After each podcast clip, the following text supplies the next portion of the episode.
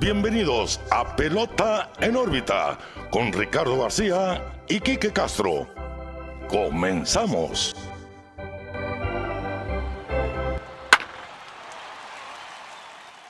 Hola, ¿qué tal amigos? Bienvenidos a Pelota en órbita, su podcast de grandes ligas preferido. Los saluda como siempre Ricardo García. No estoy solo, como todos los lunes, estoy más que bien acompañado. ¿Qué onda, Kike? ¿Cómo estamos? Muy bien, Ricardo. Pelota en órbita 6-5, ya casi al 6-5. setentón, ya casi, ya estamos en la más allá de la tercera edad. Antes de empezar, quisiera invitar a nuestros amigos, escuchas, como todas las semanas, que nos sigan en nuestras redes sociales, Pelota en órbita, Facebook, Twitter, Instagram, YouTube, donde se viene subiendo todos pues, los posts sobre lo que sucede en la semana, sobre lo que platicamos, y pues también una que otra trivia. Ahí se vienen también los viernes de pools Que vamos a empezarlo a hacer eh, ahí, pero es para, para hacer dinámicas y que estén al pendiente de nuestras redes. Y pues también les voy a pedir, como un gran favor, como todas las semanas, que se sus- suscriban a nuestro YouTube para que nos conozcan mejor, nos vean las caras. Hoy tocó jersey y gorra de naranjeros de Hermosillo porque hay que representar una que otra vez. Y porque salimos a votar también ahora, ¿no? Sí, se salió a votar, no hay que ponernos Sí. políticos, pero se votó. Eh, Y bueno, por Hermosillo. Nosotros. Sí. Y yo opté por una gorrita retro. Ahora. Me iba a poner de Boston, fíjate, ahorita que, está el clásico Yankees Boston, pero hoy me sentí un poquito más naranjero. lo Muy bien. Bueno.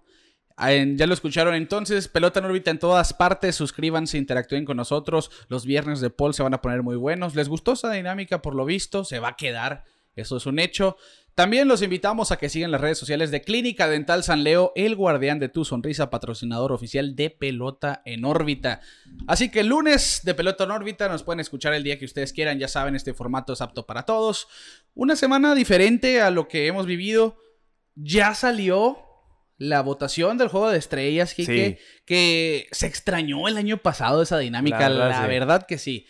Te voy a dejar de tarea, la semana que entra vamos a, vamos a traer nuestros equipos del juego de estrellas. Va, va, va, va, va, va, va, va, va, va. Vamos a darle siete días más de transcurso para armar nuestros equipos, entonces, que sin duda va a ser un Hay juego mucho muy de dónde escoger, Sí, ¿no? sí. Ahora que, que estuve votando, ves los promedios en general y si dices, bueno, ok, Grandes. Ligas realmente está, bate- está bateando mal en general la liga, pero hay casos que obviamente se merecen el juego de estrellas, Claro. como siempre también hay quienes se quedan con las ganas de ver a cierto jugador, no importa, ustedes voten al final de cuentas para ver un clásico de verano más muy entretenido. Bueno, vieron la portada de este episodio, El futuro es hoy, ya desde la semana pasada platicábamos de esto en nuestras redes sociales, que el futuro ya se volvió en presente, de eso no cabe duda. Lo hemos venido viendo desde años pasados con Ronald Acuña, lo hemos visto con Juan Soto, ahora ya Vladimir Guerrero Jr. aparentemente establecido de lleno en grandes ligas, porque sobre todo él es el que más ruido me hace a mí, Quique, porque fue un jugador que cuando estaba en las ligas menores fue muy sobreesperado, Sí, había mucho hype alrededor de él. están hypeados. Está muy hypeado Vladimir Guerrero Jr. Después llega a grandes ligas y se le considera un jugador sobrevalorado. Y ahora te voy a decir algo, es el, un jugador subestimado. Sí, pues es que mira, subió muy joven, ¿no? Sí, Primero que nada. ¿Tiene 22? Tiene 22 años. Y yo creo que también traer el apellido de Guerrero atrás, después de todo lo que hizo su padre eh, dentro del campo, también en, en- en- en Canadá, en su tiempo con Montreal. Eh, no sé si recuerdes sus primeros días en grandes ligas. De hecho, Vladimir eh, Jr. se puso un jersey de su papá de Sí, los Expos de Montreal En el juego de exhibición en en el Montreal, juego de exhibición, pues como que diciendo, yo también soy parte de esto, soy parte de la historia, pero eh, sí siento que va a ser punto y aparte a su padre, porque sí se le ve desde, desde muy chico que, que es un talento tremendo Sí, sí. y yo siento que se ha terminado de desarrollar de la manera correcta. Arriba de, en grandes ligas. Porque lo pudieron haber dejado otros dos años en, en AAA. Pero pues ya estaba tocando la puerta, ya la estaba tumbando. Pues. sí. Y, y llega, y se tarda en agarrar ritmo, cambian de posición. Ahí poco a poco... Las ya- cuestiones de su peso, que lo platicamos hace un par de episodios, que sí, sin duda eso ha sido de un factor X en su desempeño claro, se actual. nota- Se nota, que, que- que está más atlético y está jugando excelente pelota. Entonces, eh, Ya es el, ya lo hemos dicho, ¿no? Ya es el Vladi que tanto nos vendieron tantos meses de, de estarlo esperando y querer, quererlo ver en el campo. Y lo estamos disfrutando, la verdad, eh, ahí con los Blue Jays, los juniors. Y, y no ha existido en la historia del béisbol el hijo de un pelotero Salón de la Fama que también sea Salón de la Fama. Sí, es que casi siempre... Y no ha existido que, que también un jugador hijo de un miembro del Salón de la Fama que sea mejor que su papá. Ah, Y, y es muy atrevido pensar en este momento que Vladito pueda ser mejor que su papá, pero las herramientas ahí Lo están. tiene todo, lo tiene todo, la verdad. Lo tiene todo.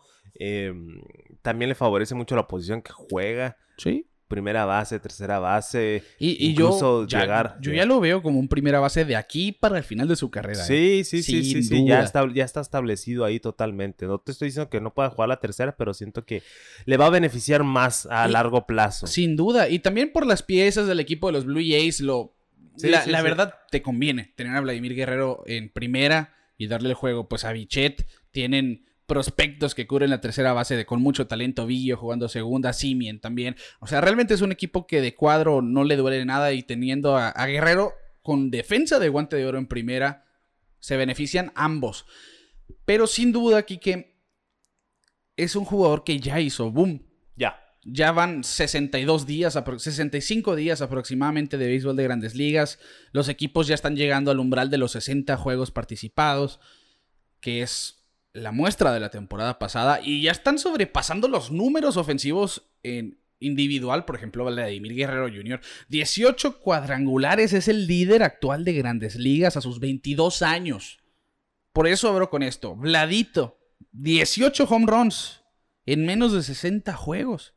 ¿No recuerdas el home run derby que tuvo Sí. hace dos años? Es que para todos, Vladimir Guerrero Jr. fue el real ganador. Sí, bueno, Pete Alonso no se le quita mérito. Obvio no, tremendo, tremendo. Pero llegó, llegó Pita, eh, Pita Alonso llegó más fresco Sí, a la final sí, después de ese round Eh, anterior pero- donde pero el- Vladito dio el espectáculo. espectáculo, fue- sí, 100%. Fue Vladito. Y sin duda, tienen que estar los dos este año en el Home Run Derby en Sí, Colorado. ¿eh? Colorado. Ahí, Sí, no, va- no va- lo había va pensado, bueno, eh, Va a estar muy bueno, la verdad.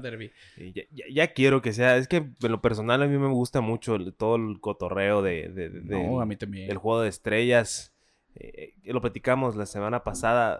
Ese tiempo que, que valía algo el juego Sí, de sí, sí. estrellas, siento que le quitó mucho. Ahora es mera exhibición. Sí, es que era, No, el- era- pero- es lo bonito, pues. Claro. La exhibición, ver, ver que cotorreen. eh, jugando por la localía de la Serie Mundial. Pero es que también, yo, yo sí pienso que sí era una tontería pensar que quien gana el juego de estrellas le daba la localía a su liga. Porque imagínate el año pasado los Dodgers que ganaron más de 100 juegos y hubieran empezado jugando en la gira contra Tampa Bay la Serie Mundial. Sí, sí, Sí, sí, sí sí. es injusto en cierta manera. Pero debería de buscarse alguna manera para darle un valor agregado al juego de estrellas.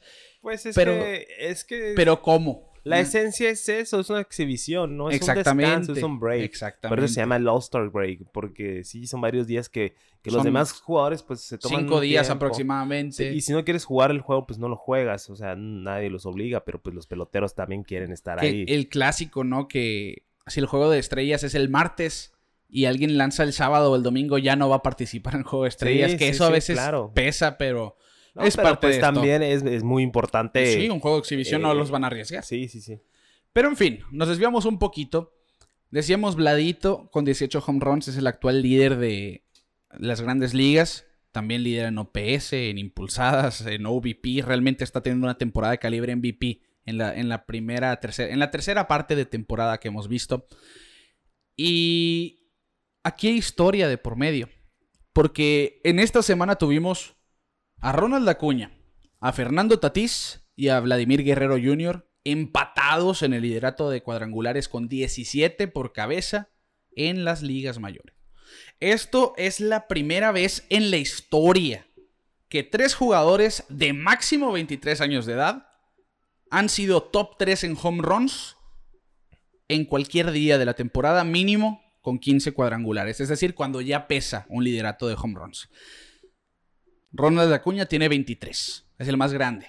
Fernando Tatís tiene 22 y Vladimir Guerrero Jr. tiene 22. Tatis, que la verdad me da mucho gusto que haya despertado su bat de esa manera. Sí. eh, ya estábamos dudando de él después del contratazo se veía que no, no empezó bien la temporada, o sea, no se veía tan bien como, como en otros en esos en otros pedazos de su carrera, pero ahorita ya está haciendo el show en Los Ángeles, en San Diego, perdón, como querían.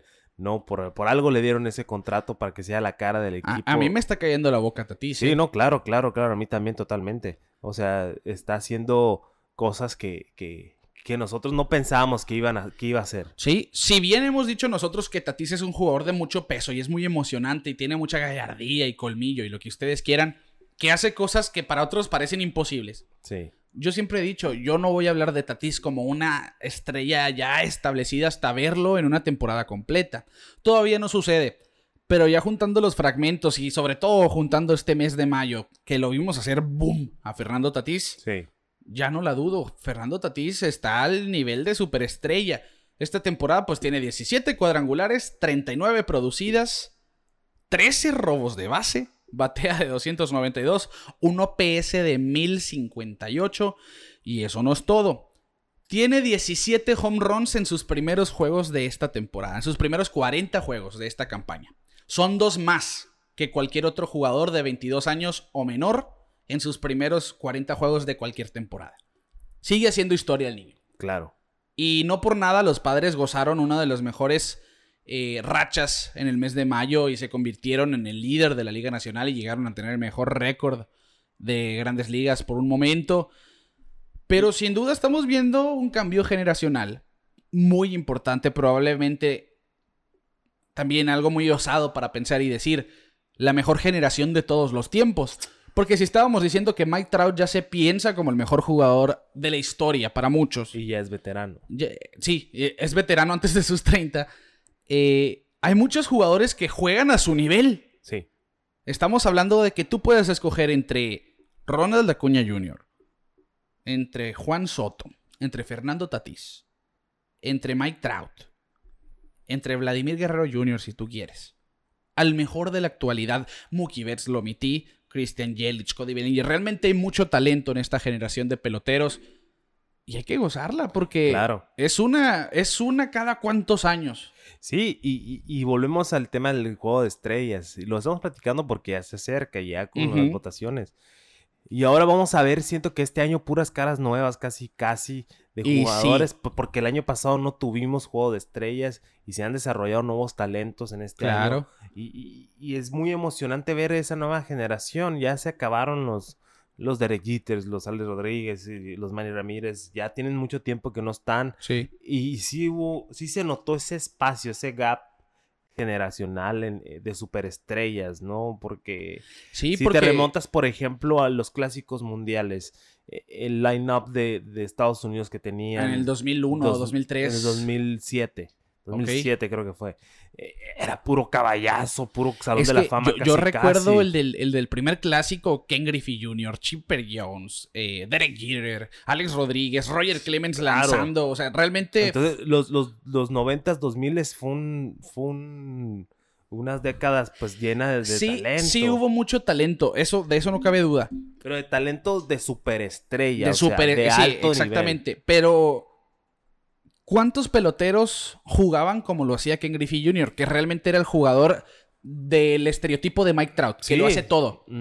Mm, Pocos. Eh, eh, exactamente. Pocos. Sí, pues. por ejemplo, tenían sus perfiles, pues. Ken Griffey era el que tenía todas las herramientas. Y luego estaba Chipper Jones, que era ambidiestro, era excelente tercera base. Exacto, exacto. Pero no era alguien que te robaba bases, por ejemplo. Pero tenías a otro que complementaba. Eh, exactamente. Tenías al pitcher superestrella, tenías al catcher. Ajá. O sea, sí. Pero ahora. ahora lo estamos viendo, pero con otra generación. Con otra generación donde hay muchos que tienen todas las herramientas. es a lo que voy. Sí, sí, sí, sí, y, y no es coincidencia aquí que que la gran mayoría de los atletas que están llegando ahora a grandes ligas, en algún momento de su carrera fueron shortstops. Y decía, no recuerdo quién fue el manager de grandes... Fue Joe Maddon. Si hay un shortstop ahí, yo lo voy a draftear. Claro. Porque no me importa que no juegue shortstop al momento de llegar a grandes ligas. Ya tiene la atleticidad para hacer cualquier otra posición. Por eso es una de las, de las eh, posiciones más codiciadas, más codiciadas y más difíciles. Tener un, Exacto. un, un shortstop estable es muy difícil. ¿Y, cuántas veces lo hemos visto? De, Derek Jeter, por ejemplo, se platicó mucho que el ocaso de su carrera moverlo al outfield jamás sucedió, se le dio su respeto ahí. Sí. Pero, por ejemplo, Hanley Ramírez es un ejemplo. Él fue shortstop y después pasó a la primera base, a los jardines. Sí, sí, sí. Tienen la versatilidad para hacerlo, mientras que un primera base no es tan fácil que lo muevas al outfield, por ejemplo. Claro. En fin, es realmente el, el futuro presente del béisbol ya está presente en los lideratos de cuadrangulares, de producidas, de promedio, de lo que usted quiera. Realmente solamente falta Juan Soto en el liderato de home runs para tener a las, a las cuatro caras más importantes de los próximos 20 años. Juan Soto, pues el problema que ha tenido son las lesiones, la verdad, lamentablemente. Eh, volvemos al, al tema de discusión de hace unos episodios que pues nos pusimos a debatir quién era mejor, ¿no? Soto o Acuña. Y ahorita pues Acuña es quien se está llevando el mandado totalmente. Eh, porque una de las cosas que le admiro mucho a Acuña, aparte de, ser un, jugador de cinco tools, eh, es muy clutch. sí, sí. Es muy clutch. Y, lo han los rivales lo han definido. Si el juego está apretado, al último hombre que quiero ver es Acuña. Sí, saca, saca todo. La verdad, eso es lo que, lo que está haciendo que todos volteen a ver a Acuña. Eh, la verdad, mm, una barata que se pegó eh, bravos, la verdad. No se le está pagando como se le debería. Pero se le va a llegar su momento. Se le va a llegar su momento y, la verdad, pues eh, totalmente merecido porque se está hablando. Es que eh, la batuta está muy alta. Sí, sí, sí. Mike Trout es, es otro nivel. El problema es su equipo, ¿no? Que, hace que no brille tanto. Exacto. Y, no, y, nunca se va a dejar de hablar de Mike Trout como el mejor del mundo porque no ha dejado de ser bueno. Ya lo vas, ya lo tienes como un hecho. Sí, exactamente. Pero la realidad de las cosas es que ya hay varios jugadores que, se, le, que se le asemejan, pues. Claro, claro. O sea, ya no es. O sea, ahora el, estándar es Mike Trout, pues. O sea, todos dicen, no, que el prospecto tal y tal puede ser el próximo Mike Trout ya es, a ese punto ya llegó Mike Trout, pues, de ser la referencia. Claro. Eh, y ahora, pues, los jugadores actuales se están comparando con Mike, Trout porque, pues, obviamente todo el mundo quiere ser el mejor. La verdad, eh, me encanta mucho el talento nuevo que estamos viendo y, y, hace divertido el juego, ¿no? Al final de cuentas, ver a un novato o ver a, un. como el novato que, que, que, debutó hace poco con Seattle, por ejemplo. Jared Kelnick. Que llega pegando home run. Ok, eh, ¿sí fue Kelnick? No, tú dices el de, el de Detroit, Aquil Badu. No, no, no, no, no, Fue uno de, de Seattle, fue. Bueno, ah, su, primer hit fue home run. Ok, pero fue en su segundo juego. Sí sí, sí sí, sí, O sea, no fue su primer turno. Ah, ok, pues. ya. O sea, que, que luego, luego dices por algo, por algo estaba, estaba tan hypeado. Y, y ahí te das cuenta también, ¿no? Que puede ser muy bueno en AAA, pero la diferencia con el nivel de grandes ligas es abismal. Ah, no, claro. Y por eso hay que... Ponemos en ejemplo de Franchi Cordero, por ejemplo, que estuvo involucrado en un gran cambio con Kansas City. Eh, estaba por la calle de la amargura en el equipo grande, le tuvieron mucha confianza, estuvo mucho tiempo eh, con el equipo. Lo bajan y pega cinco palos. En ese poquito tiempo, ¿no? En menos de una semana, o sea, es mucha la diferencia. Hay mucho jugador que necesita el 4A. Claro, de verdad que sí, Y por eso mucha gente ya estaba quitándole méritos a Vladimir Guerrero Jr. Porque en su primer año, a sus 20, no estaba dando el nivel que se esperaba después de AAA, pero tenía 20. Realmente tienes que pues, ser un monstruo como Mike Trout. ya no tenía cabida en AAA. Pues, Exactamente. o sea, el, tiempo les va a llegar. Hay jugadores que necesitan más, eso es evidente. Eh, imagínate, Otani. Sí, pero Otani a sus 25, 26. Sí, sí, o sea, pero yo estoy hablando porque igual la liga japonesa no es la misma que la liga. De hecho, Japón, como nos dijo Karim García, se considera entre peloteros como el 4A. Sí, entonces eh, sí hay un cambio grande y hasta ahorita, dos, tres años después, ya vemos el desarrollo completo. Sí, sí. Por eso me gustó esa movida de Blue Jays de darle la confianza a Bladito, decir, ¿sabes qué? Te subimos ya, aparte porque era súper esperado, todo el mundo lo quería. Que, que es lo que es lo que decía al principio. Fue un jugador que se sobreesperó por la gente. Después se habló de que estaba sobrevalorado y ahora, ahora mismo está subestimado. Está, subestimado. Lástima que Toronto ahorita no anda pasando por su mejor momento. E, está muy difícil en esa división también. Tampa no deja de ganar. Pero, ya se están separando mucho. Ya están a seis juegos los, los Blue Jays y los Yankees se apretó mucho por un momento, ahorita ya hay un poquito más de diferencia, pero siento que va a estar peleada. sí, todo el año va a estar, realmente seis juegos estando en el cuarto lugar no alarma tanto. Sí. Pero para cerrar este punto, Kike, así está el liderato de home runs de la actualidad. Vladimir Guerrero con 18, Ronald Acuña, Fernando Tatís con 17, a sus 23 y 22 años de edad. Jesse Winker conectó 3 hoy, 17. Adolis, Adolis García, 16. Shohei Otani, 16. Rafael Devers con 15. Matt Olson con 15. Javier Baez con 14. Eduardo Escobar con 14. Mitch Haniger, Aaron Judge, Austin Meadows con 14. Salvador Pérez también. Y Chris Bryan con 13. Estamos viendo gente en el liderato de home runs que en años pasados no los veíamos. Sí. Es la sangre Salvador. nueva. Salva, bueno, no sangre nueva, pero me da mucho Sa- gusto que Salvador esté en la conversación. y más tarde vamos a hablar de Salvador Pérez, sí, porque sí. sin duda está teniendo una temporada excepcional. Pero a lo que voy, los nombres de, de liderato de cuadrangulares, no estoy viendo yo a un Nelson Cruz, no, No. estoy viendo yo a un Miguel Cabrera, por ejemplo, los- la sangre que tiene años en el béisbol de grandes ligas, ya los, los jóvenes están diciendo, diciendo, ya estamos aquí, sí, y- ya y se es- está pasando esa batuta. Sí, claro. Y, y yo creo que parte de eso es el porqué de, de la situación de Arbe Pujols con los angelinos. Sí, sí. Siento que ya es momento de decirle adiós a esas estrellas. Sí, ya porque están en el ocaso de su carrera. Ya es demasiado el talento que está esperando. Sí, se, se Demasiado. complica, se complica, para ya ellos. la situación. Que por cierto conectó su noveno cuadrangular al Pujols. Sí. sí, sí. 671. Excelente. Hay que, Me hacer parece ese, muy bien. hay que hacer ese paréntesis. Pero, pero sí, o sea, sí, sí cuesta mucho y más para una, una franquicia como Angelinos que lleva años queriendo competir eh, y, y ya tienes el talento ahí guardado, Sí. pues, ¿Cómo, ¿para qué cómo que voy se- a banquear a Walsh? Sí, ¿para por qué quieres ejemplo? que te hagan más viejos los jugadores? Hay que aprovecharlos desde su juventud. Y, y- ya estamos. ¿Qué- estamos ¿Cuántos viendo- jugadores no les pasó eso? Por ejemplo, Justin Turner es el claro ejemplo Sí. que no encontraba tiempo de juego con sus equipos y cuando los Dodgers se los da hace boom en el lineup. Jason. Yo- eh, yo- para mí él es el claro ejemplo. Me acuerdo, era banca con Orioles y con Phillies. Y cuando los Phillies finalmente le dan la titularidad a Jason Ward, Explotó. fue de los mejores bateadores de ese lineup. Sí. Hasta su retiro con Nationals no fue lo mismo, ya veterano, pues. Pero hay muchos casos así. Sin duda, estamos viviendo una generación que hay que gozarla de principio a fin. Son 20 años mínimo muy interesantes del béisbol de grandes ligas. Esperemos que la cuestión ofensiva general mejore porque ese 236 colectivo de la MLB sí da asco. Pero bueno, unas por otras, realmente unas por otras. Estamos descartando a un joven. Aquí que hay que hacer énfasis en él también. Porque no está en el líder de home, no está empatado en el liderato, pero tiene 15 cuadrangulares el dominicano Rafael Devers, que, que- para mi gusto es de los jugadores que vuelan por debajo del radar, de los más subestimados del béisbol en general. Tiene solamente 24 años y tiene unas estadísticas muy descabelladas que probablemente es el jugador más clutch de la actualidad. Lidera la MLB en extrabases desde 2019 con 151. Y lidera también las mayores con 162 carreras producidas, estando el juego empatado o perdiendo por una carrera.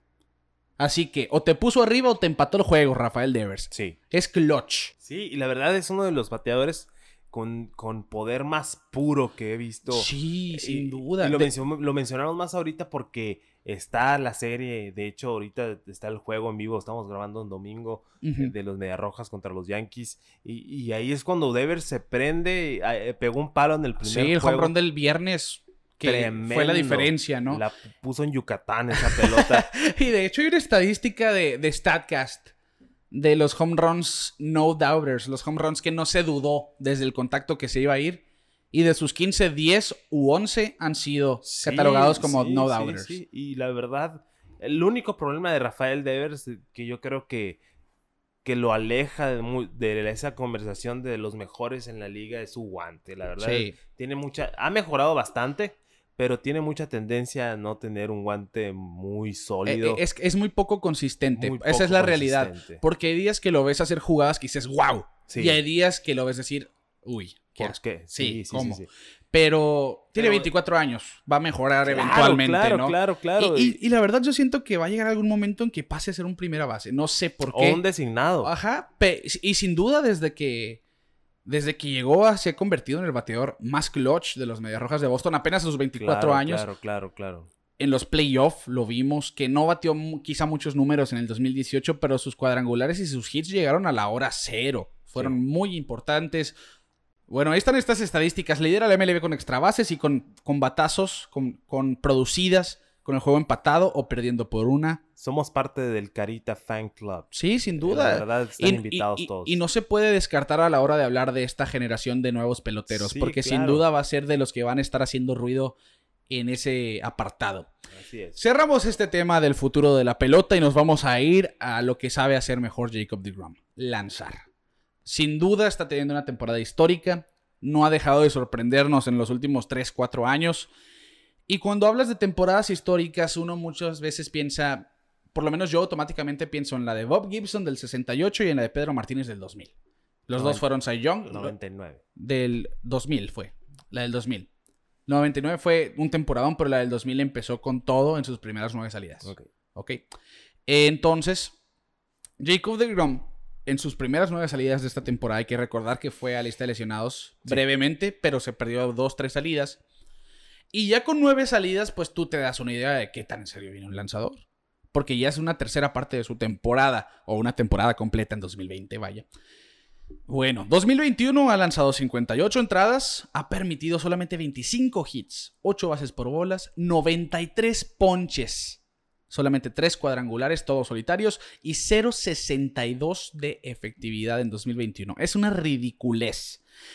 Si usted se pregunta qué tiene esto de impactante, de por sí ya solo lo es para mí. Bueno, pues ahí va el contraste con las temporadas históricas de las que hablábamos. Bob Gibson en el 68 lanzó en sus primeras nueve salidas 80.2 entradas, claramente una época donde lanzaban casi todos el juego completo, 54 hits, 20 bases por bolas, 57 ponches, 2 cuadrangulares, efectividad de 1.34. En todo, salvo los, los innings lanzados, fue inferior a DeGrom. Pedro Martínez del 2000, 68.1 entradas, 40 hits, 14 bases por bolas, 95 ponches, 3 cuadrangulares, 1.19 de efectividad. Igual, en todo fue inferior, menos en las entradas, a Jacob de Grom. Estamos viendo a un pitcher en una etapa de una vez cada generación. De oro. De oro, sí. La verdad, lo que más me sorprende de, de Jacob de Grom es que eh, vi por ahí la estadística que, que ha ido mejorando cada año. Sí. Cada año va subiendo su velocidad, cada año sus picheos arriba de 100 millas van aumentando y la verdad eso te habla de que está preparado, no ha sufrido tantas lesiones. Este año pues sí tuvo un pequeño malestar ahí. De su costado. De su costado, pero nada grave. Y la verdad, este me gusta, me gusta mucho. No me gusta que estén los Mets, es lo único. Yo creo que. Que, que están ganando, ¿eh? No, están empezando a ganar. Están, pero pues. Son los Mets. Son los Mets. Eh, este, ya, ya lleva muchos años en los Mets, pues a eso me refiero. Y no, no ha sufrido del éxito de, que se merece.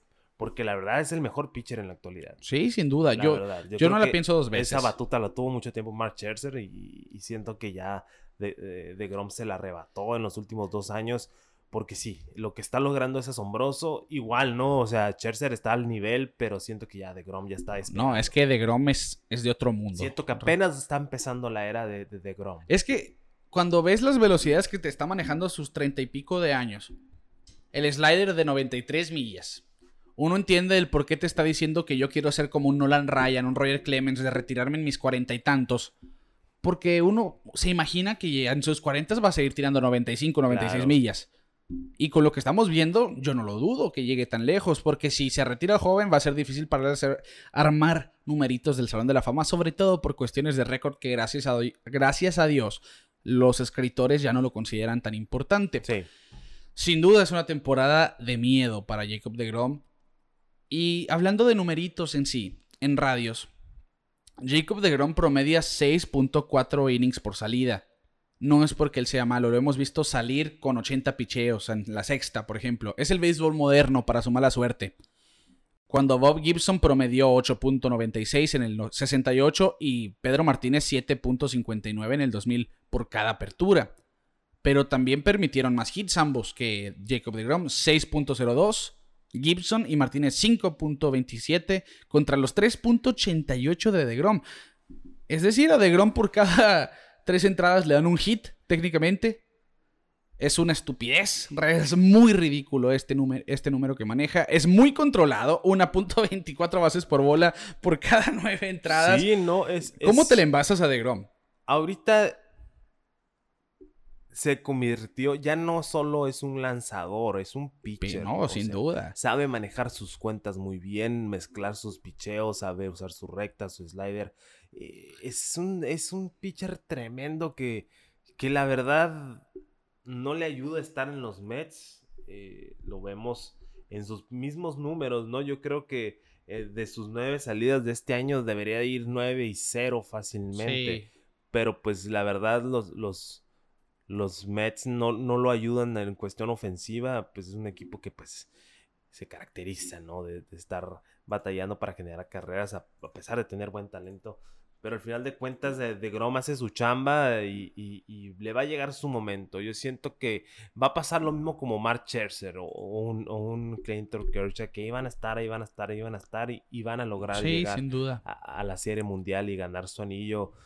Y, espero ese momento con ansias, la verdad, porque es un salón de la fama, la verdad lo puedo decir desde ahorita, no me importa estarle echando no, la para mí también es un salón de la fama. Siento que es un salón de la fama ya y, va a estar acumulando números y vamos a ver cosas históricas con Jacob de Grom. Ahí te va algo histórico. Bob Gibson Véngase. tiraba tan duro que se dice que la loma bajó su altura por culpa de él. y ponchaba a 6.36 por cada 9 innings. Jacob de Grom poncha 14.43, casi el triple.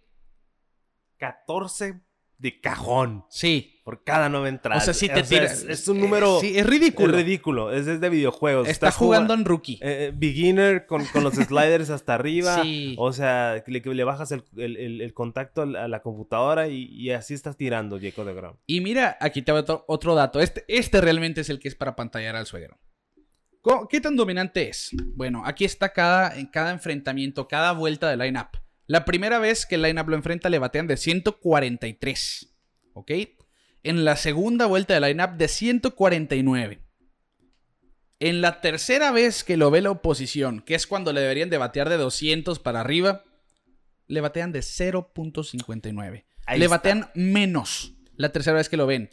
Y yo los invito a que analicen también a Jacob de Grom, que se fijen algo que lo caracteriza mucho es que no muestra todo su repertorio desde el principio. Normalmente recta y slider las primeras entradas y ya después empieza a lanzar el cambio y la curva. Y pues si estás esperando una recta de 102, un slider de 93 y luego ves un cambio de 91, que es la recta de muchos, y la curva de 89, es imposible batearle a este hombre. Sí, y, es a lo que me refiero, ¿no? De, que sabe, lanzar. Sabe lanzar.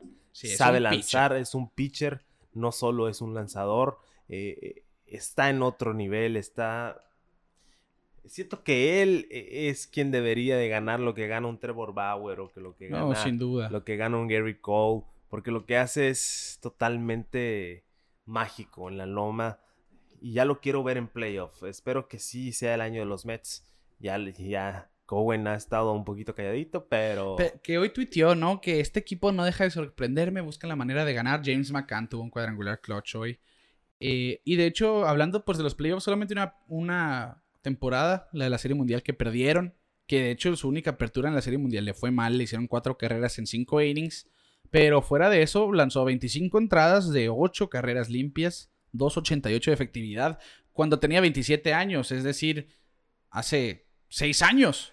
Tiene mucha experiencia, es mucho mejor que en ese entonces. Sin duda vamos a ver, si lo vemos en playoff, estoy seguro que vamos a ver un as dominante. Totalmente. A un DeGrom intratable. Tiene todas las cualidades para hacerlo. Para cerrar el tema del mejor pitcher de la actualidad, 5 y 2 de récord, 0.62 de efectividad. La locura. Si terminara abajo de uno su era, yo digo que sin duda es la mejor temporada de todos los tiempos para cualquier pitcher. Sí. Sin duda. Tener un era abajo de uno no, no recuerdo yo. Es más, creo que nadie lo ha hecho. En una mm, temporada como abridor, como abridor. Le, voy a buscar de tarea para el siguiente episodio, se los prometo. Pero sí sé que Kershaw tuvo efectividad de 1.30, 1.40 cuando fue MVP. Pedro Martínez igual en su temporada histórica estuvo rondando en el 1.70.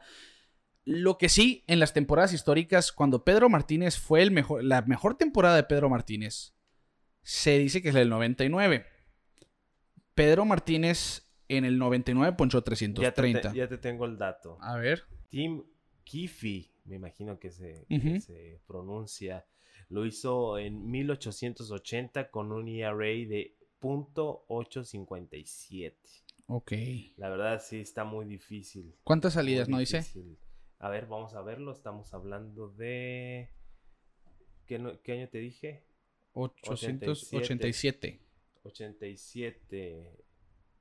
Él lo hizo en 56 aperturas. Wow. Cinco, bueno, el béisbol antiguo, sin Sí, duda. claro, claro. Así claro, que sí, lo sí, demerito sí, sí. totalmente, no me importa. Sí, sí, sí, Del sí. 1900 para acá, entonces nadie lo ha hecho. Puede ser. De es que 1901, que es la sí. era Yo moderna. que- a ver, vamos a ver el más actual. Eh, el, pues el más actual sería Chain Beaver, Ok. Que el año pasado con 1.629, muy aceptable, pero Sí. sí, sí me gustaría corta, ¿no? ver, ver a, a Jacob de Gram llegar abajo de uno para darle un sayón indiscutible totalmente. Por ejemplo, Pedro Martínez en el 2099 tuvo era de 2.07. Pero la que usé yo para esta muestra fue la del 2000, 1.74. Eh, para mí, realmente la época de Pedro Martínez fue la más difícil porque fue la era de los, de los esteroides. Sí. Y es donde realmente llovía bate. tiene gran mérito. Así que esa es la que Él más junto- resalta. Él junto con Randy Johnson, Sí. sí. siento que hicieron cosas. No hablemos de Clemens porque, pues, Sí, sí, sí. ese señor se cuece aparte. Y la de Bob Gibson del 68, que para muchos antes de la de Pedro Martínez era la mejor temporada para cualquier pitcher en la historia, que terminó con efectividad de 1.12 Bob Gibson en 300 entradas lanzadas, récord de 22 y 9. Pero realmente yo les prometo cuando se acabe la temporada que empecemos con las historias y los perfiles, vamos a hablar de esa temporada del 68. Fueron muchos los pitchers que realmente gozaron de excelentes temporadas y que el Cy Young Sí. estuvo muy apretado, sin demeritar esta labor. Pero fue Cy Young y MVP. Bob Gibson, sin duda. Algo muy difícil. Sí, algo muy difícil de hacer. Ganó guante de oro y fue al Star también. En fin, ya estamos comparando a Jacob de Grom con estas dos leyendas del béisbol. Porque se lo está ganando a pulso. Realmente ha sido una temporada histórica. Yo no la dejo de gozar. Tira de Grom, yo ya estoy viendo a los Mets. Solamente con saber que. Mira, realmente yo veo que tira Otani y cuando tira de Grom. Uno porque me emociona verlo lanzar y batear. Y uno Claro. porque es de Grom, simplemente. Porque es algo histórico lo que ves cada vez Claro. que ves a DeGrom. Sin duda. Y vamos a cerrar este tema entonces, Jacob de Grom como un- el mejor pitcher de esta generación. Y vamos a irnos con parte de la sorpresa real, Quique. Porque dos hombres han hecho su trabajo. Hay que recordar que los Royals tuvieron el mes de mayo más feo de las grandes ligas. En cuestión de que perdieron 11 juegos al hilo Sí. pero terminaron con 11 y 16, no fue tan espantoso después de esa racha. Y en mayo y, y en junio van 3 y 2, récord positivo. Han arreglado un poquito la situación a su favor. Sí, todavía es imposible pensar que tiren a los White Sox del primer lugar, pero están a 6 juegos con récord de 29 y 28, juegan arriba de 500. Parte de esto ha sido Whit Merrifield, que realmente ha jugado muy bien, uno de los jugadores más infravalorados también del béisbol porque vuela por las bases, te juega casi todas las posiciones, batea a los canales, corre excelente. Y de hecho, este 4 de junio contra Minnesota se convirtió en el primer jugador desde Ricky Henderson el 4 de agosto de 1800 1980 que conectó dos hits en, en la primera entrada, siendo uno un cuadrangular y aparte se robó una base. Está enseguida de Ricky Henderson, Un hombre histórico que un por ahí, salón de la me, fama. por ahí me contaron que, que dicen que aprendió, que dice Ricky Henderson que aprendió a robar bases con los mayos de Navajoa. No sé qué tan cierto eso. Un saludo a mi, a mi amigo Beto Salido que me tiró con ese dato. Pero sí, mira, la verdad esperábamos más de los Royals. La verdad Sí, lo sí, sí. platicamos en la sorpresa real. Tuvieron un tremendo spring training, tuvieron un tremendo inicio, estuvieron bastantes semanas en primer lugar. Eh, pero pues ya, ya creo que se- el caballo ese se está cansando. Que ojo, Ricardo, la verdad eh, no tiene nada de malo eh, que no tengan una buena temporada esta temporada. Exacto, para la verdad, eh, hablamos de, de- y lo sigo recordando porque se me cayó la boca eh, al momento de, de que adquieren a, Santana para hacer su primera base, que Sí. dijimos, pues, ¿qué están haciendo los Royals? Y luego llegan con el cambio de Benintendi, quieras o no, un jugador que ya tiene experiencia en... en Que lo dijimos, playoffs. ¿te acuerdas? Cuando pasó ese Sí, cambio que dijimos, Benintendi, bueno, tuvo una espantosa temporada en Spring Training, dio lástima, pero las aptitudes las tenía y lo está demostrando. Mira, Sí, sí, sí, sí. 6 home runs, 29 producidas, tiene 7 robos, 2.94 de promedio Está jugando Eh, excelente. Está volviendo a ser el Benintendi que conocíamos. Claro, y me parece perfecto, ¿no? Y, y- y más para, para darle ese futuro que quieren los Royals. Claro. Están construyendo para el futuro. Ya hablarlos de, de como un contendiente 100% este año, que no lo descarto, pero no lo veo. Pero es como- muy difícil. No lo veo algo seguro. Los White Sox están jugando tremendo. Cleveland se está manteniendo en un segundo lugar. ¿Y quién me tiene sorprendido más que todo? Es Twins. Minnesota, ni sus lu- luces. eh, tú lo proyectabas como líder de, de- de división. No, yo creo. proyecté a White Sox. Pero sí Ah, no, decía de no, los. Tú de, decías de, de, de Wild de Card. Wild Card, ajá. Wild Card, lo te veías como Wild Card. Eh, y nada, ni una ni otra están por la que la amargura. Rocco Valdelli, la verdad, está batallando mucho. Pero pues al final de cuentas, eh, Kansas City eh, le veo en tres años que van a ser contendientes. Sí, puede ser. Va a estar muy buena la central eh, eh, en, eh, en cuestión pues de juegos. Tienen muy buenos Porque prospectos los también. White Sox no están imparables, la verdad. A pesar de todo, eh, la polémica y todo lo que hablamos de Germinator hizo lo suyo y ha seguido, ha seguido y se ha convertido en unos. Ojalá, hablando, regresando al tema del juego de estrellas, ojalá y Germinator esté en el home run derby. Estaría muy bien porque el juego de estrellas la veo muy difícil. Sinceramente, con Sí. Otani y JD Martínez como bateador designado, sí, sí, sí. la tiene muy Va complicada. ser- sí va a estar, pero va a estar como, como suplente, supongo. si bien le va así. pero al final de cuentas. eh, Va a eh, ser de los de. De lo- los que hacen en la, la encuesta en Twitter de vota por este, el last Final chance. vote, Ajá, el, el final, final vote, vote. eso. Sí, sí, y totalmente merecido, ¿no? Pero Sí. pues, volvemos a, a Whit Merrifield y los, y los Kansas City. Royals. Eh, Salvador Pérez, el regreso de Salvador Sí. Pérez es lo que más me tiene alegre de ese equipo. Ganó el bate de plata el año pasado. Ya habíamos hablado que qué retorno tan exitoso Sí. de Salvador Pérez. Bueno, esta temporada sigue pisando fuerte. Probablemente está teniendo los mejores números para cualquier catcher de grandes ligas. Sí, 14 home runs para un catcher. En junio, empezando junio, 14 home runs. Wow. 40 producidas. 61 hits en 222 turnos. 275 de promedio. 818 de OPS. Es receptor. Los catchers batean menos. volvió a ser, a- volvió a ser el Salvador que era antes, volvió a ser de la y élite hasta del mejor bateador que sí, antes. Sí, sí, y la verdad me alegra demasiado porque es de esos jugadores que, que te alegran los juegos, ¿no? Que Sí. se ve que se disfruta eh, cada vez que está jugando y lo da todo, eh, tiene buen brazo, es bueno para manejar sus pitchers y ahora como, como está bateando, pues ¿qué más quieres? No es el paquete completo y siento que el regreso de Salvador Pérez también es algo que está influyendo de manera positiva a los Kansas City Royals Sí. a volver a ese, a ese equipo que ganó la Serie Mundial plagado de talento, que se fueron a otros equipos, Que se desbarató. se desbarató y, y la verdad eh, puede regresar Kansas City con mucha fuerza, así como llegó la última vez, ¿no? Que llegó casi casi de la nada a la Serie Mundial, de repente ya eran un, un- un equipo invencible, les duró poco, pero pues al final de cuentas se puede volver a hacer. Sí, sin duda. Y, y es un jugador que yo pienso jamás se va a ver de Kansas City. Le gusta estar ahí, lo he expresado mil veces. Claro. Aunque no estén contendiendo, le gusta el ambiente, los valores del equipo y su afición. Se gana, se, Sí, sí, sí, se y, queda. y- y como, como dice- Gordon, ¿no? Sí, Como- ándale, como Alex Gordon. Y como tú decías, que sin duda Kansas City a lo mejor no está listo para ser un equipo contendiente, pero futuro sin duda lo va a ser. Claro. Los pitchers en algún momento se van a pulir por completo. Bobby Witt Jr. es uno de los, jugadores más esperados de grandes ligas y con los Royals. De hecho, yo no lo descarto verlo en 2021, porque tiene mucho talento y está jugando bien en las ligas menores. Sí, sí, sí. Merrifield tiene 17 robos de base, Kike. 17 robos de base. Es demasiado. 35 producidas, 5 home runs, 268 de promedio. Carlos Santana, discretamente, una buena temporada, 10 cuadrangulares con 36 producidas. Benintendi ya lo decíamos. Jorge Soler no ha sido el Soler que vimos la temporada pasada, pero es cuestión de que se prenda la chispa para el poder Soler. Sí, como sí, ponen, para y- que regrese, regrese su bat, regrese el poder y, y- y, pues que sigan ganando los Royals. Vamos a ver qué, qué es lo que sucede. Apenas nos estamos acercando a mitad de temporada, pueden pasar muchas cosas, muchos movimientos. Se va a poner buena la cosa. Sin duda, sin duda es uno de esos equipos subestimados que, Totalmente. que, hay, que hay que esperar que en algún momento engranen bien y entren en marcha, ¿no? Los White Sox sin duda no dejan de ser el favorito en esa división, si usted quiere, en la Liga Americana.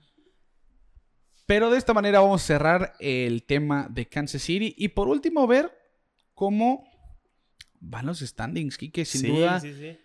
Situaciones inesperadas de alguna manera. El este Tampa Bay sigue jugando excelente. A, un juego y medio en este momento, Boston está empatado con Yankees. Acaba de empatar ahorita el juego 9 eh, en la novena entrada. Con 4-4. doble de Gleyber Torres. ¿sí? Doble de Gleyber Torres. Contra Matt Barnes, contra el cerrador que había estado Sí, perfecto sí, eh, en salvamentos. Y bueno, eh, son los Rays quienes no han cesado de ganar juegos. 7 y 3, con, Siete dif- un, dif- un diferencial de más 75. yo Y es que algo ahí. Tyler Glasnow ya sabíamos que es excelente. Sí. Pero Rich Hill. Rich A Hill mí se me hace muy infravalorado. Y, Rich y- Hill. y es que quieras o no lo es porque es un veterano que reinventó su carrera cuando ca- casi todos ya se están retirando. Hay que recordar cuando llegó con. Boston a los 35 años en el 2015 y puso una efectividad de 1.55 en cuatro salidas. Un año después se va a Oakland y parte de la temporada con los Dodgers. En ese Inter tuvo efectividad de 2.12 en 20 salidas a sus 36. Después con los Dodgers 3.32, 3.66 en el tre- a sus 38 años, 2.45 en el 2019. 2020 con Minnesota sí se lastimó, pero lanzó 8 salidas. Tuvo récord de 2 y 2 con 3.03 y esta temporada 3.05 a sus 41. Lanzando curvas y cambios a más es no que poder. esa curva Sí. la sabe poner, la sabe quebrar. de Ese 12, ese 6-12. De 12 a 6. perdón. Es tremendo y, le está ayudando, le está ayudando. Y la verdad, Kevin Cash, quieras o no, criticado o no. Los Rays siguen sacando fórmulas ganadoras Sí. de donde nadie se las espera, ¿eh? Fue el pitcher del mes, Rich Hill, gran Sí. parte de esa racha de 13, 14 juegos al hilo, no más. Han ganado, han perdido como dos juegos de sus últimos 20, es una locura. Sí. No por nada, están en el primer lugar. Los Red Sox tuvieron un, un bache de tres perdidos, que no es jugar mal eso, solamente perdiste tres juegos. Pero como los Rays no han dejado de ganar, se separaron y llegaron al primer lugar, por Sí, ejemplo. pero pues están a uno y medio, la verdad. Claro, no, es no. Nada. Está muy cerrada. Toronto está 6, que sigue estando en la pelea. Por lo pronto, la posibilidad del comodín ahí está. Lo que sí no me esperaba yo ver es a los Astros compitiendo como lo están haciendo. Sí. Sí, están sí, a un sí. juego del primer lugar. Señor Dusty Baker. Dusty La Baker. verdad. eh, Es que yo se lo adjudico 100% a Dusty No, Baker. yo también. Por, la, por ejemplo, eh, toma, toma el ejemplo de José simplemente, Urquide. simplemente cómo trabajas con la presión que tiene ese equipo Sí. y transformar la energía positiva en el Tienes que transformar la dinámica del equipo. Eh, Llegó a apagar un fuego y llegó a, ca- a callar bocas. Estuvo a nada de llegar a la Serie Mundial. Eh, sí, volvemos a hacer énfasis en que pasaron con récord negativo, pero igual el mérito ahí está.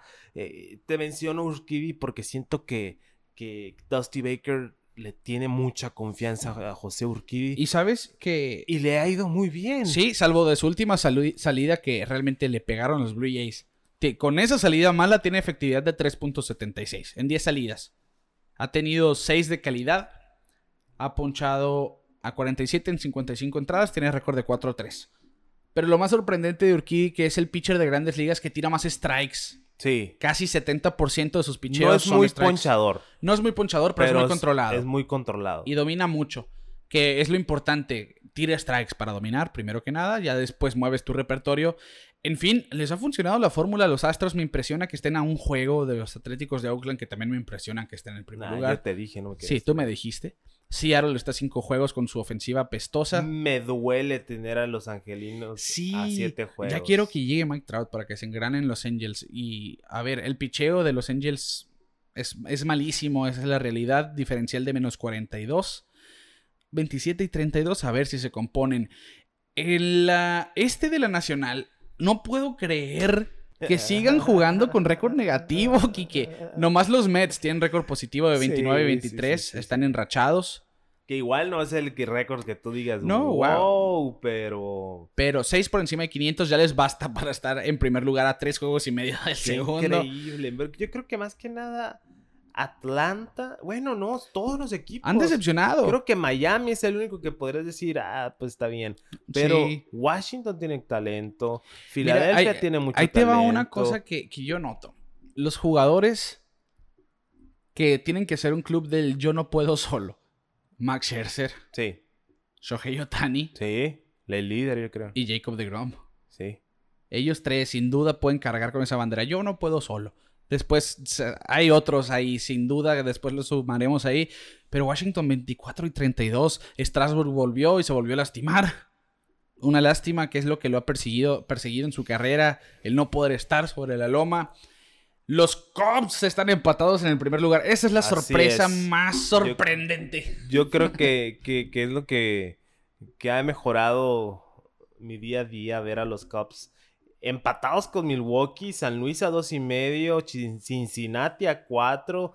Está cerrada y lo hemos dicho muchas veces. La central de la Nacional es una liga, es una división tremenda. Ahorita lo estamos viendo. eh, y siento que va a pasar lo mismo que hemos hablado muchas veces, ¿no? Que, que- Sí, que se va a decidir el último día. Pero este- ese equipo de Chicago está haciendo clic. Milwaukee está jugando muy bien. El Wicho está jugando muy bien. Esa Eh, jugada que hizo para salvarle el sin hit en el cumpleaños a Freddy Peralta se ganó la palma- las palmas de muchos. ¿eh? Claro, es que la, la defensiva ha sido. un- Sí, porque batea 2.17. Que la ofensiva, quieras o no, ha, ha sido inconsistente, pero la gran mayoría de sus imparables y extra bases han sido, Ha al, sido al momento clutch. clave. ¿eh? Y Sí. tiene 7 home runs, que a estas alturas es un, van en ritmo para llegar a los 30. Sí. Si se prende un poquito más, bueno, verlo llegar a 30 cuadrangulares fuera excelente para ganarse Sí, más el- su sí, tiempo sí, de sí, juego. Sí, sí, sí. Pero yo pienso que tarde que temprano San Luis va a llegar a ese primer lugar. ¿eh? Dos juegos y medio. Tienen el mejor roster en, general. Van a estar. Va, va a estar el, el tiro ahí en la central. Sí. Duro hasta el final. Sí, porque... sí, dudo, sí, dudo que haya una gran separación. sí, Yo igual yo, así tres, cuatro juegos El único máximo, ¿no? Pittsburgh. Sí. Porque pues ha estado en la calle de la amargura mucho tiempo, pero fuera de Pittsburgh, es Cincinnati también me tiene sorprendido después de perder a Trevor Bauer, pero creo que Sonny Y, Gray. y- y también porque empezaron muy bien y luego en mayo igual jugaron pésimo, perdieron muchos juegos al hilo y se han repuesto desde ese entonces. Han ganado cuatro en fila en este momento, 7 y 3 sus últimos 10. Jesse Winker poniendo números de MVP, 17, 17 cuadrangulares, dos juegos con tres home runs, sin duda debe de ir al juego de estrellas. Sí. Pero algo le falta a los Reds, por eso están ahí y para mí ese algo es el picheo, sin duda. Sí, sí, sí. San Francisco, ese ya lo habíamos platicado en el duelo del oeste. Ya le hemos dado mucho énfasis a San Francisco. Pero ya vimos sus primeros 59 juegos con exactitud. Hace una temporada 59 juegos estaban a uno de meterse a los playoffs, ahora están en el primer lugar del oeste, así que yo ya pienso, esto no es un bluff. No, esto ya no es una rachita, ya no es un vamos empezando. Ya Es un vamos en serio. es un vamos en serio. Tienen la mejor defensiva aquí. de grandes ligas, nadie ha hecho menos errores que ellos. 21 en 59 juegos, algo así lo había visto hoy en la mañana. Tienen la cuarta mejor efectividad de abridores y del béisbol de grandes ligas. Un diferencial de más 70. Wow. Están a dos juegos de ventaja de los padres y tres de los Dodgers. Sorprendente que los Eh, Dodgers eh, estén en eh, tercer lugar. Esa división también va a ser muy intermitente. Sí. sema- Cada semana va a estar cambiando, así lo siento. Sí, sí, sí, pero presiento que los dos comodines se pueden quedar ahí. Yo siento ¿A que cómo está el este? Sí. es que lo que le falta a Dodgers es que se despierten los, los, los bats fuertes. Siento que Mookie Betts está muy apagado. eh, van a. Siento que van a hacer una explosión después de- del, del break de, de- de- de- del spring, del spring, del All-Star Game. Siento que los Dodgers ahí van a pegar una explosión. Entonces, ahorita San Francisco y San Diego necesitan acumular el mayor número de juegos para poderse quedar con ese comodín. Y puede ser así como hablamos del este de la americana, que podría ser eh, los equipos ahí todos del, del comodín. Y siento que aquí también se puede dar ese caso. Sí, sí, sin duda. eh, Se puso muy interesante el oeste para esta temporada, más que años anteriores, debido a las contrataciones de los Giants en Desclafani y Wood, que ambos hagan su trabajo. Cueto volviendo a ser, no el cueto de los Reds, pero un cueto efectivo. Sí. Kevin Gossman invicto 7-0, Sí. de los mejores del béisbol.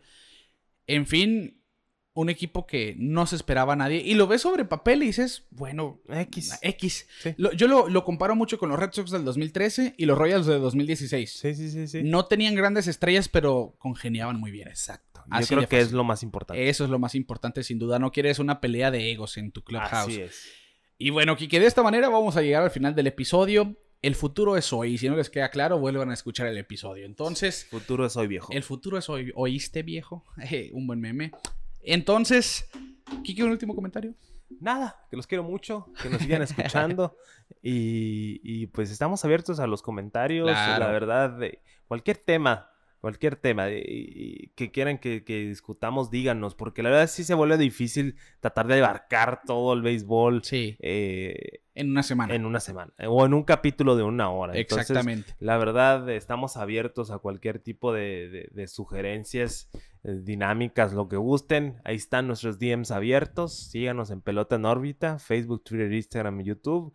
Y suscríbanse a YouTube, la verdad, para que para que la cotorreen con nosotros. Así es. En todas partes nos pueden encontrar Pelota en órbita, Quique Castro, un servidor Ricardo García. Les agradecemos mucho por llegar al final de este episodio número 65. A nombre de Clínica Dental San Leo, el guardián de tu sonrisa, patrocinador oficial de Pelota en órbita, como todos los lunes presente. Y bueno, les decimos que el futuro es hoy y nosotros nos vemos fuera de órbita.